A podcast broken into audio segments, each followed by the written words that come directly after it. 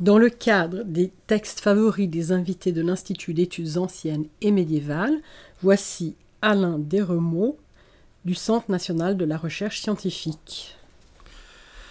Bonjour.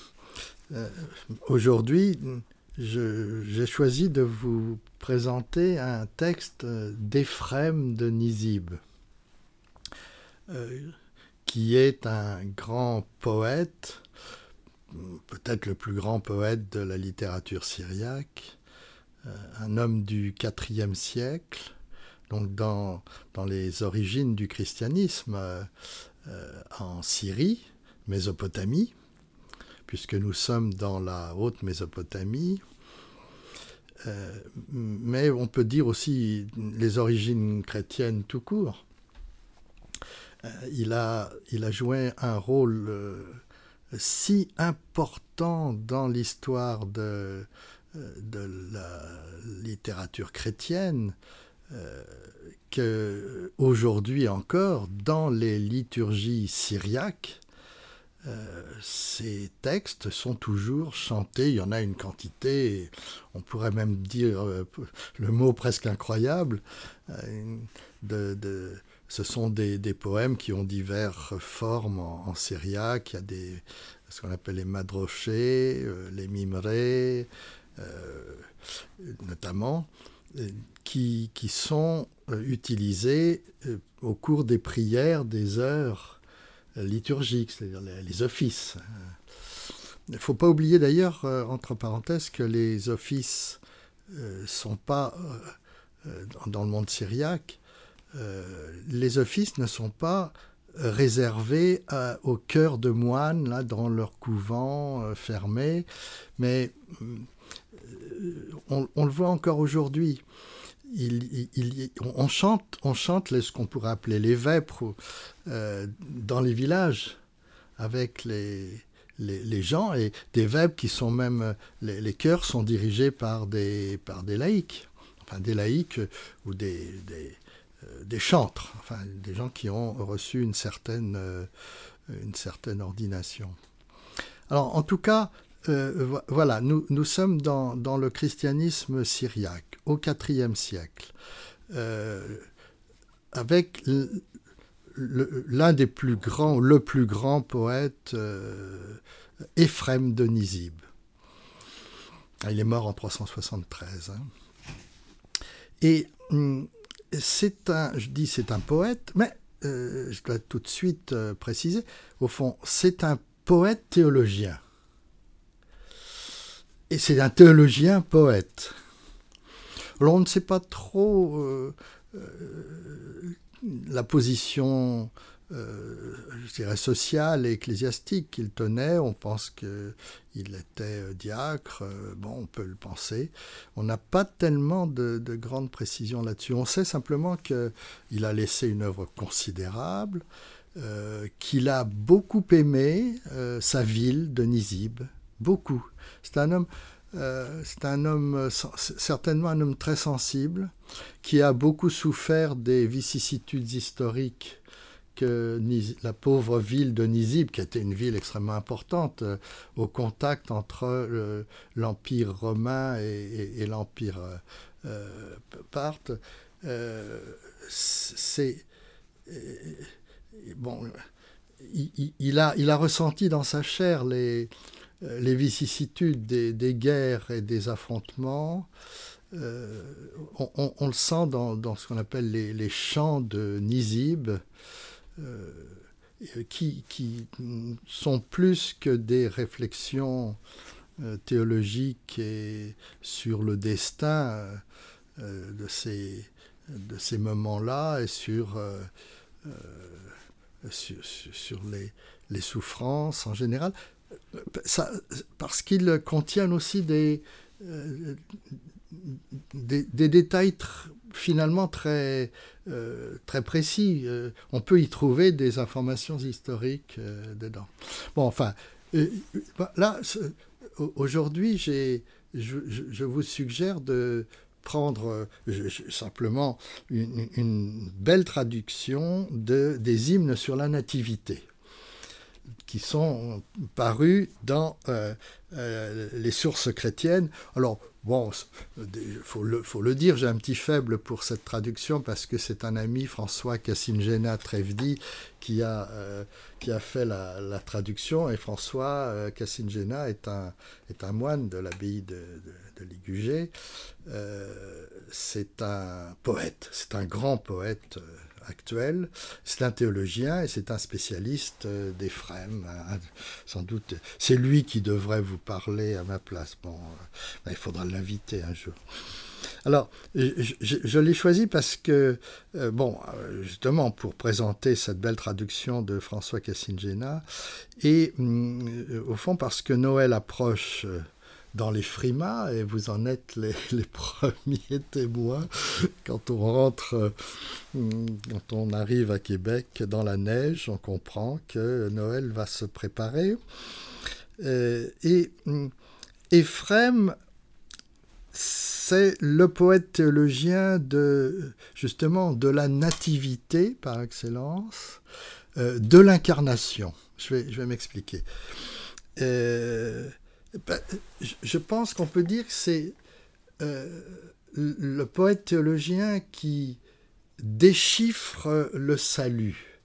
Il y a, une, attitude de, contemplation de la, euh, de la révélation, mais cette révélation, il faut bien le, le je dirais le, sentir, le comprendre. Pour lui, cette révélation, elle se fait dans l'écriture, dans, les écritures, les écritures saintes, Ancien Testament et Nouveau Testament, dont il a été un commentateur, euh, un exégète,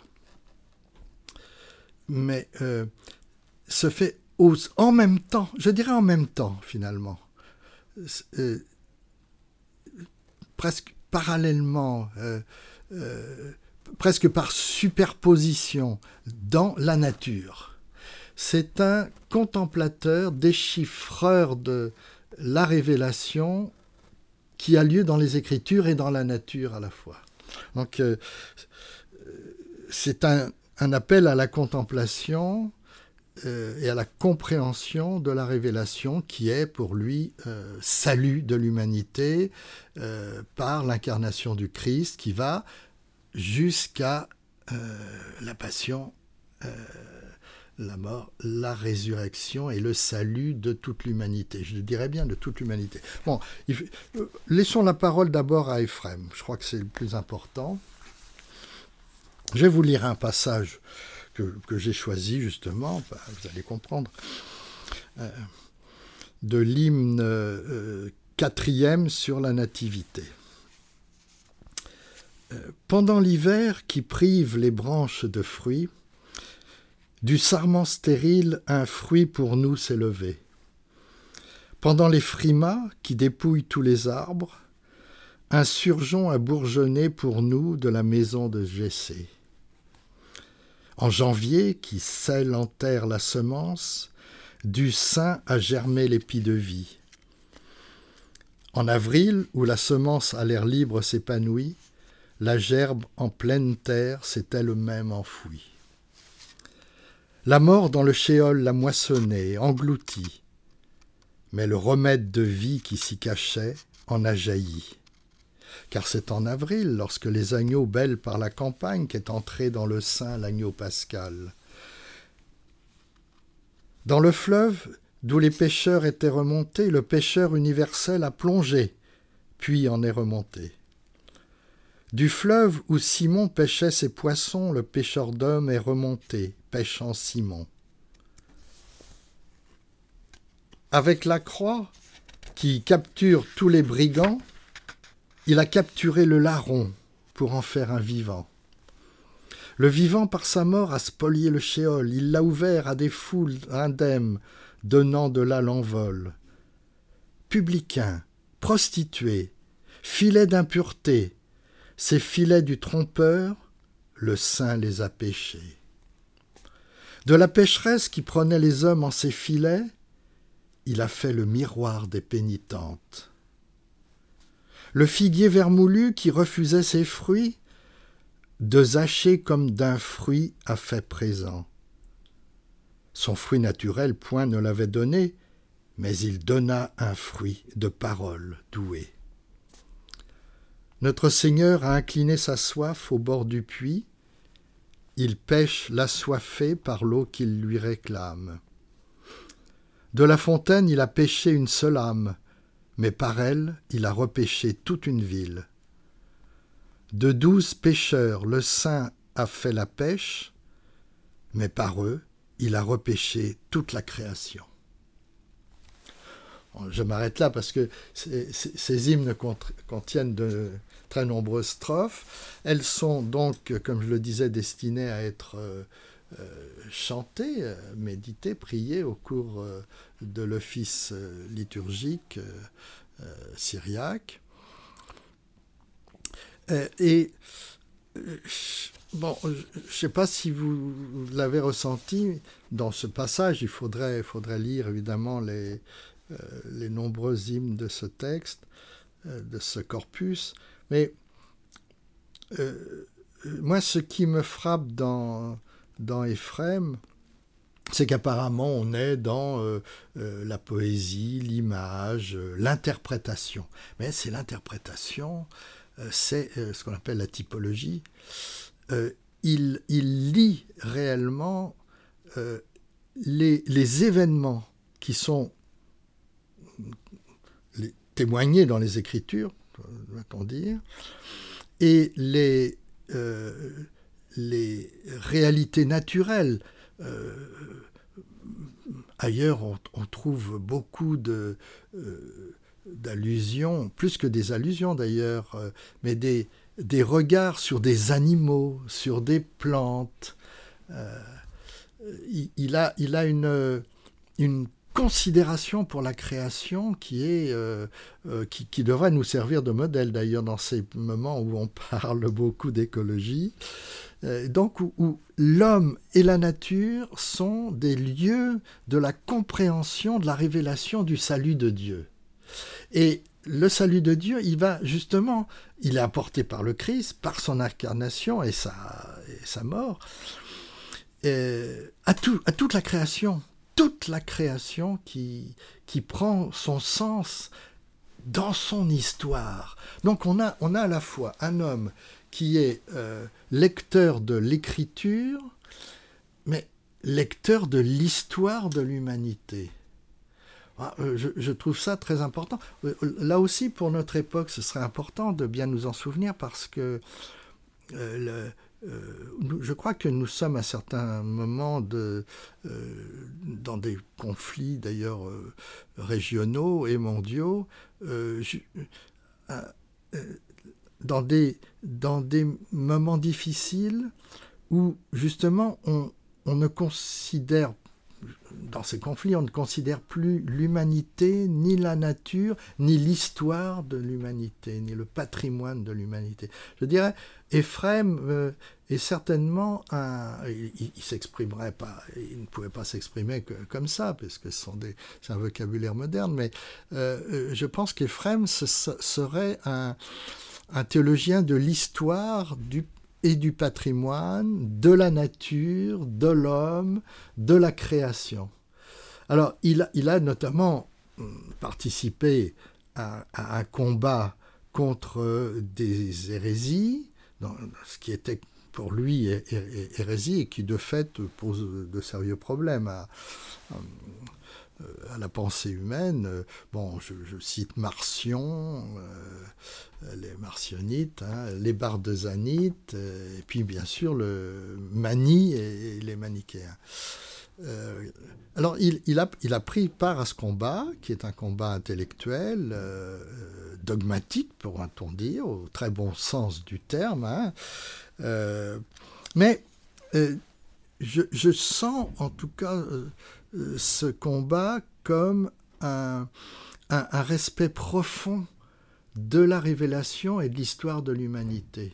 Quand il critique les, les, positions dogmatiques de gens comme Mani ou, Marcion, on sent qu'il a une, une, profonde conception de, de l'histoire des hommes, un respect de l'histoire des hommes dans, le, dans laquelle euh, euh, le Christ euh, s'est révélé et, par laquelle Dieu nous sauve finalement.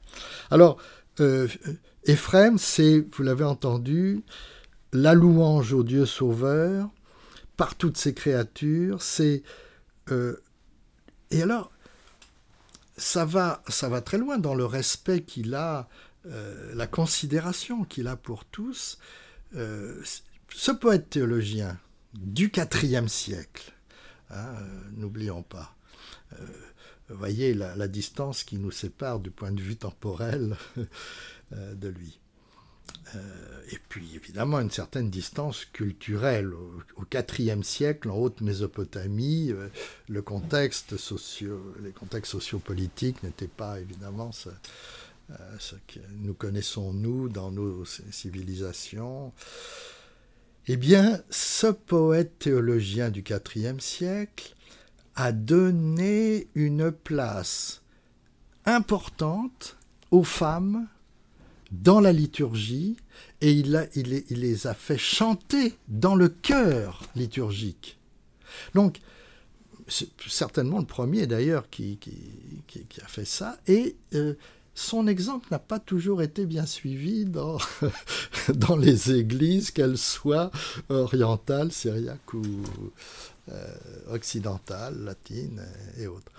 Euh, moi, moi ça, euh, je trouve que c'est extrêmement, important de, d'entendre cela. Et, quand, on, quand on lit, les textes d'Ephrem, on doit toujours penser à ça, avoir cette image-là, des, la place des femmes est reconnue et, euh, et elle est pour lui nécessaire à la louange divine.